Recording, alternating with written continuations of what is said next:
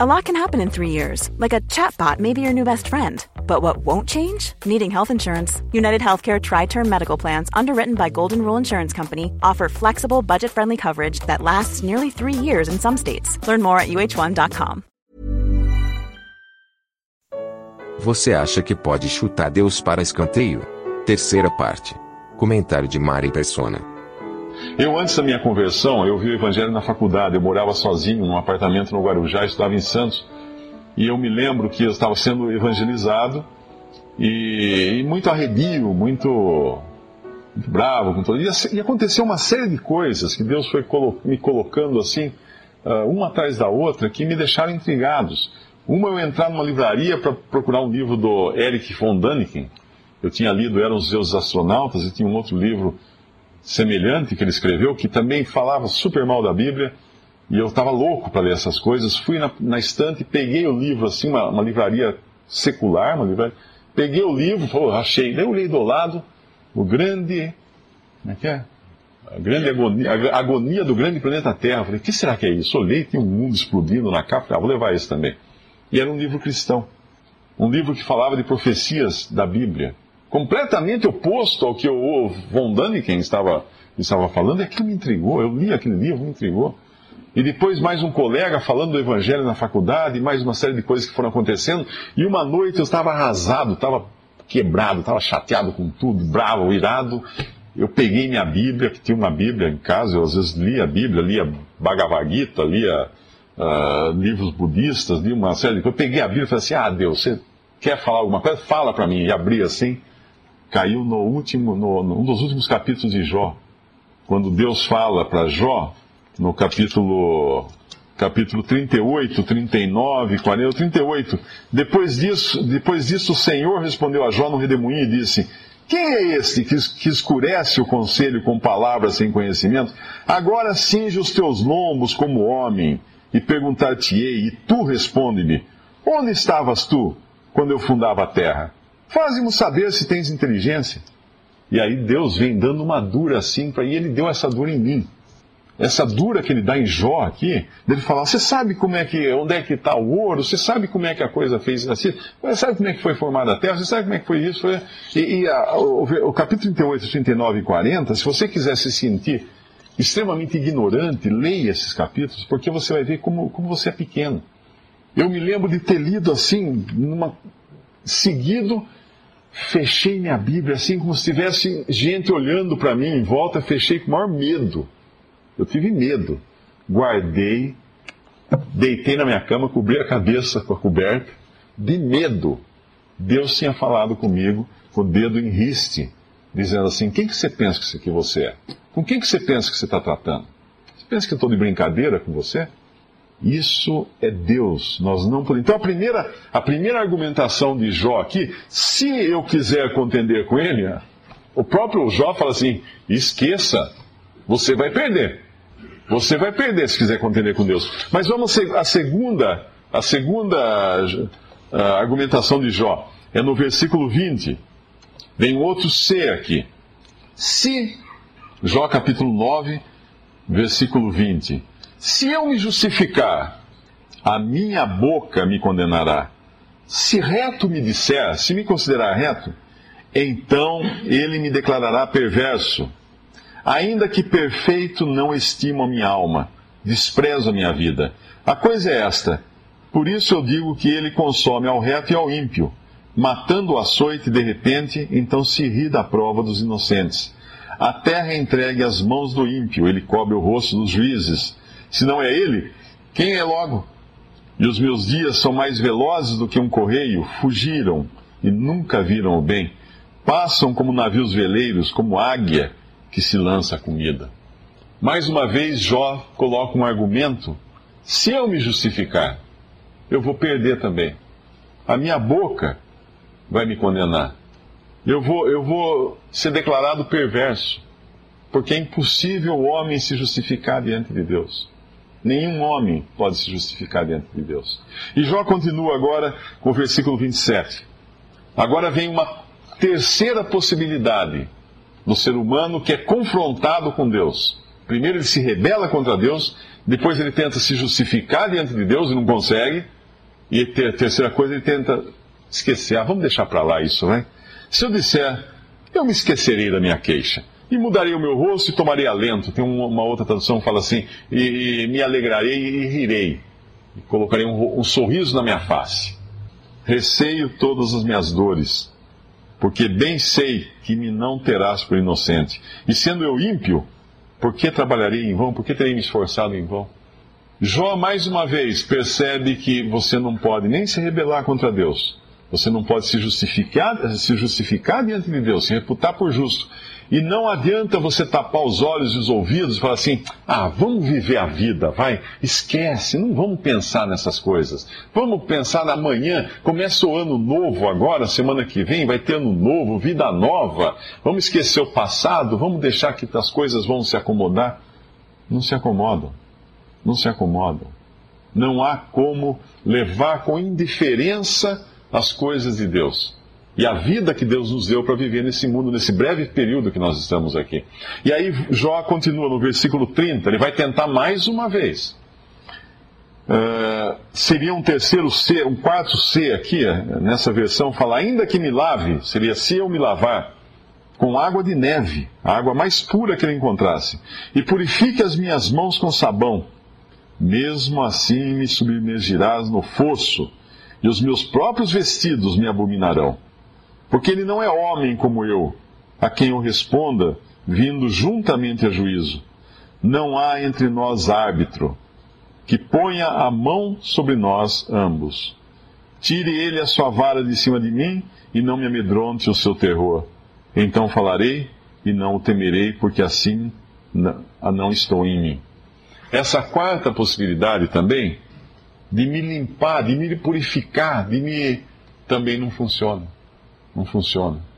Eu, eu, eu li uma vez uma matéria, não sei se era de algum psicólogo, alguma coisa assim, que dizia que pessoas que fazem coisa errada, a primeira reação que elas querem ter é tomar um banho.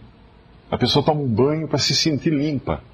Comete um crime, às vezes quando toma um banho, ele vai tomar um banho, se lavar, porque ele, isso dá a falsa impressão de que ele está limpo, não, não, também não funciona. Rebelar-se contra Deus não funciona. Tentar justificar-se diante de Deus não funciona. Tratar com indiferença Levar a vida como quem diz, deixa a vida me levar, né?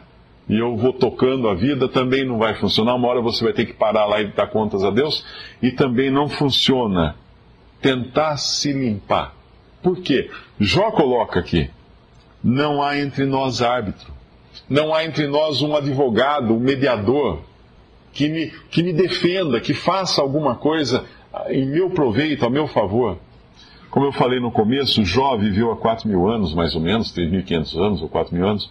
Ele não tinha um conhecimento perfeito ainda das revelações de Deus que nós temos hoje, vivendo no ano 2010, prontos para entrar no ano 2011.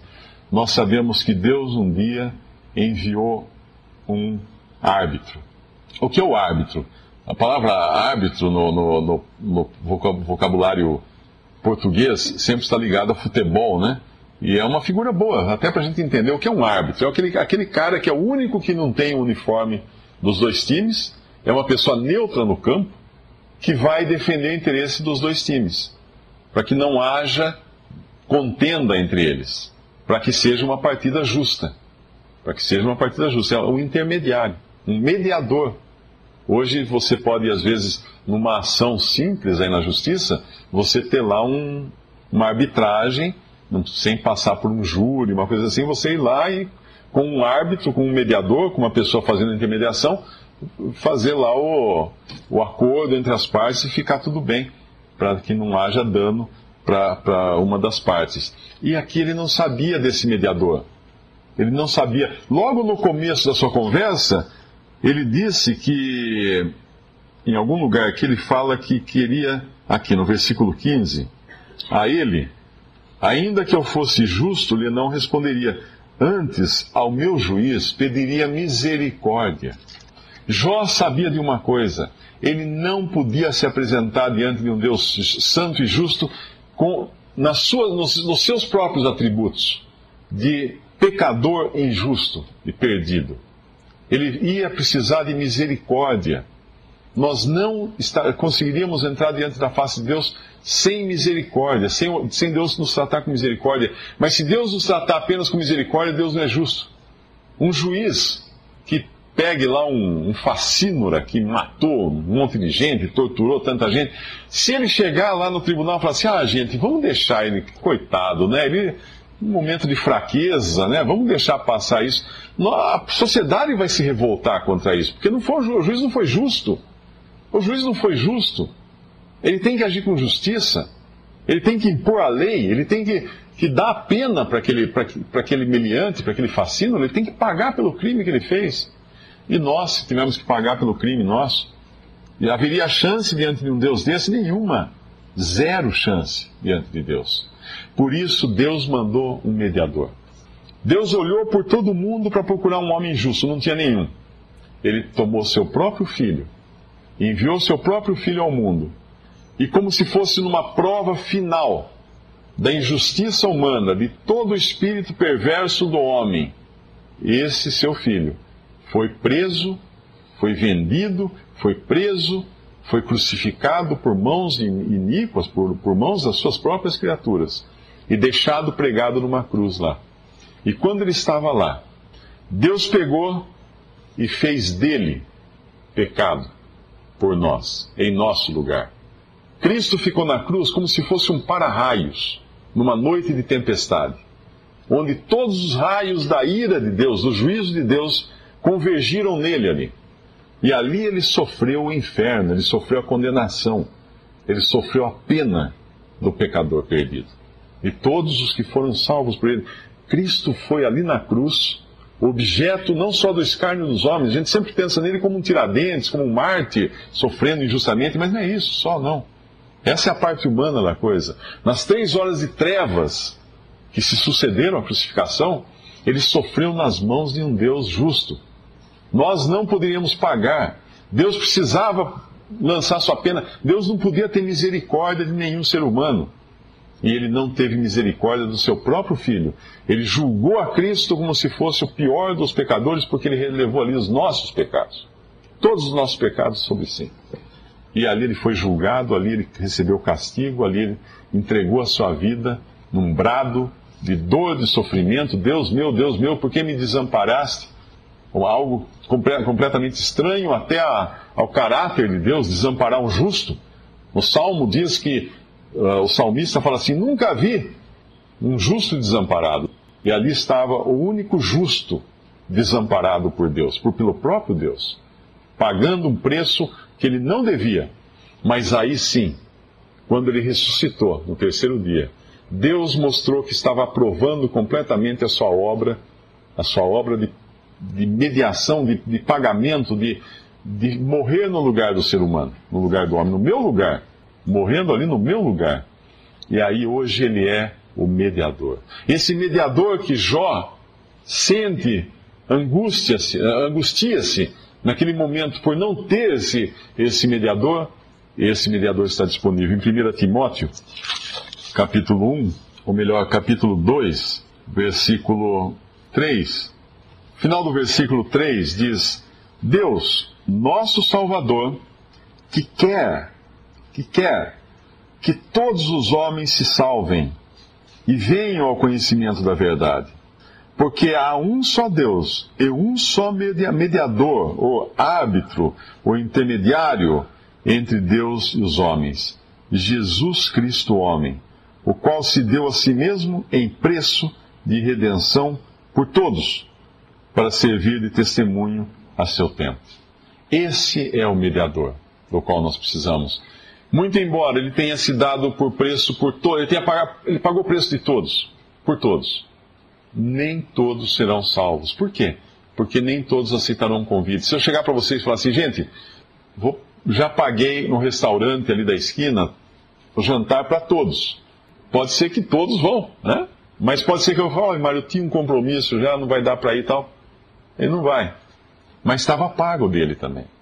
Estava pago também aquele que não foi estava pago, mas daí ele não recebe, ele não usufrui. Então Cristo na cruz pagou o preço por todos. Muitos são salvos, mas apenas aqueles que o aceitam agora como seu Salvador, como seu mediador. E se você nessa virada de ano, como nós começamos dizendo aqui no, no início, que é um momento de, de, promessas, de planos, o que eu vou fazer na vida, uh, se eu vou pensar nisso, naquilo, fazer aquilo outro, nada disso terá importância, nada disso se você primeiro não der o passo de fé e crer em Jesus como seu Salvador e agarrar essa salvação. Pegar essa salvação que Deus oferece de graça. Porque quando, como é, como é a nossa vida? Quando ela acaba?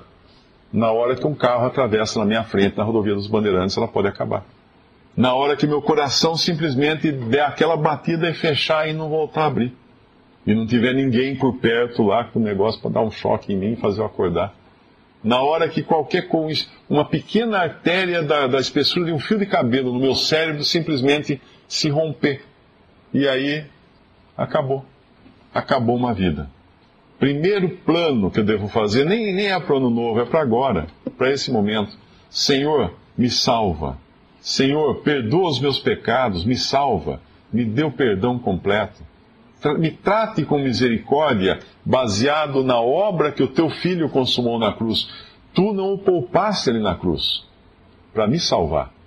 Não despreze agora essa salvação que Deus oferece de graça. Deus é digno e você não poderá contender com Ele, você não poderá se justificar diante dele. Você de nada adiantará você passar indiferente nessa vida, deixa a vida me levar, né? Me leva assim, tem até um samba que fala isso. Não adianta, a vida vai levar você, você vai acabar a vida e vai ter que se, se encontrar com Deus. E não adianta você tentar se limpar também diante de Deus, porque não dá para limpar. A única coisa que limpa os nossos pecados é o sangue derramado na cruz do Calvário. E é disso que nós precisamos, se nós quisermos realmente ter não só um ano novo, mas uma vida nova.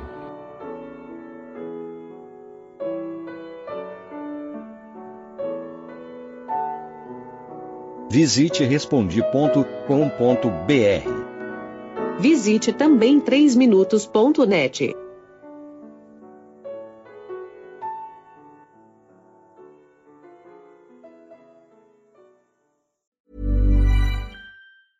Mom deserves the best, and there's no better place to shop for Mother's Day than Whole Foods Market. They're your destination for unbeatable savings, from premium gifts to show-stopping flowers and irresistible desserts. Start by saving 33% with Prime on all body care and candles. Then get a 15-stem bunch of tulips for just $9.99 each with Prime. Round out Mom's menu with festive rosé, irresistible berry chantilly cake, and more special treats. Come celebrate Mother's Day at Whole Foods Market.